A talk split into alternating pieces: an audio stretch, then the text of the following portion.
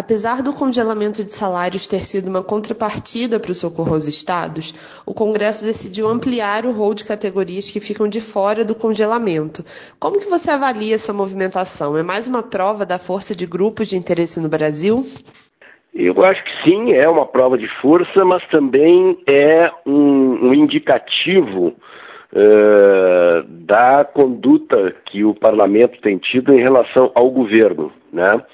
O, uma das grandes vulnerabilidades do governo é uh, a falta de uma bancada parlamentar organizada e coordenada atuando na defesa dos dos projetos do governo no Congresso. Então, o ministro Paulo Guedes foi ao Senado, negociou a, a, o congelamento como compensação para uma decisão que a Câmara tinha tomado de, de conceder os, o dinheiro para os estados e municípios sem contrapartida, mas na hora de votar uh, o governo sofreu um revés, o ministro Paulo Guedes, na verdade, sofreu um revés, aparentemente até com, com a anuência do presidente Bolsonaro, segundo disse o líder do governo na Câmara dos Deputados, reduzindo aí a quantidade de categorias que terão salários congelados.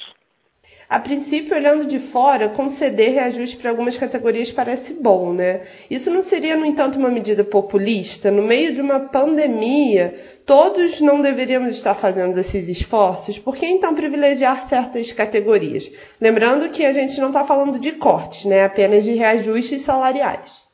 Olha, na verdade, sim, né? Se, se nós formos considerar que quem financia os governos é a iniciativa privada, né? São as pessoas do, do setor privado que produzem a riqueza que gera os impostos para pagar os salários.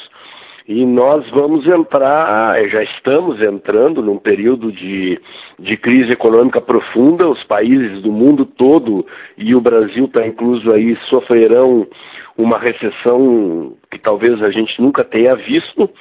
E é um contrassenso você exigir sacrifícios da iniciativa privada, desemprego, quebradeira de empresas, né, com a consequente uh, redução da arrecadação fiscal dos governos e garantir ao setor público uh, nenhum sacrifício. Né? Então, talvez a exceção daquelas categorias profissionais da saúde ali que estão na frente da, da pandemia pudesse gerar uma exceção, mas o correto é que o sacrifício fosse distribuído igualmente para todos.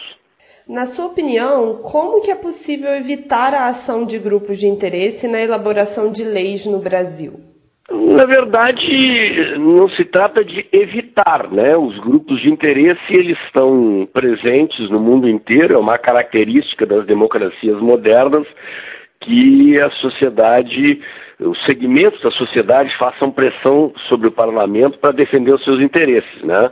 Desde que isso ocorra dentro da legalidade, que não envolva eh, corrupção, pagamento de propinas para obter vantagens, que ocorra como uma pressão política legítima, não há nada de errado nisso, né? E a única maneira de se conter essas, essas injustiças e desigualdades, né? é, pelos mecanismos da democracia. Né? Quer dizer, a iniciativa privada, a população brasileira precisaria ter mais consciência é, do, do, preço que paga por essas injustiças. Né? Nós chamamos o, o, no Brasil nós temos o hábito de chamar o, o pagador de impostos de contribuinte, né? Como se o imposto, o próprio nome diz é imposto, né? Ele não é uma contribuição voluntária, nós somos obrigados a pagar. Então, as pessoas não têm consciência de que o custo do Estado é pago por quem trabalha na iniciativa privada e, consequentemente, não se faz sobre o parlamento e sobre os governos a devida pressão para a contenção do gasto público, né? As pessoas que acham que é uma injustiça congelar o salário dos funcionários públicos talvez não saibam que são elas que pagam as mesmas pessoas que estão perdendo seus empregos ou estão tendo seus salários reduzidos para contribuir com a sobrevivência das empresas na crise, não percebem que o dinheiro que paga o custo do governo, dentre os quais está o salário do funcionalismo, sai do seu bolso, né?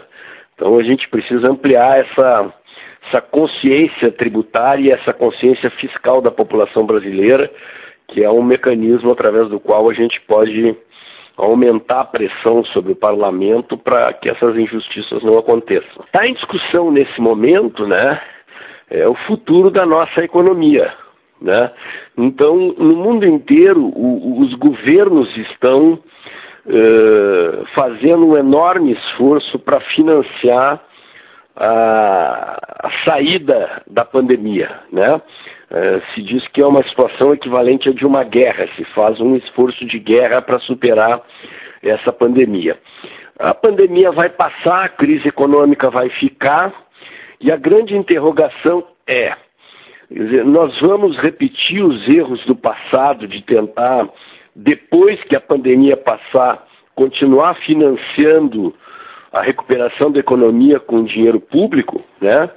Eu pessoalmente defendo que o caminho seja via economia de mercado, via privatizações, concessões, atração de financiamento privado para recuperar a economia e tirar o Brasil da crise.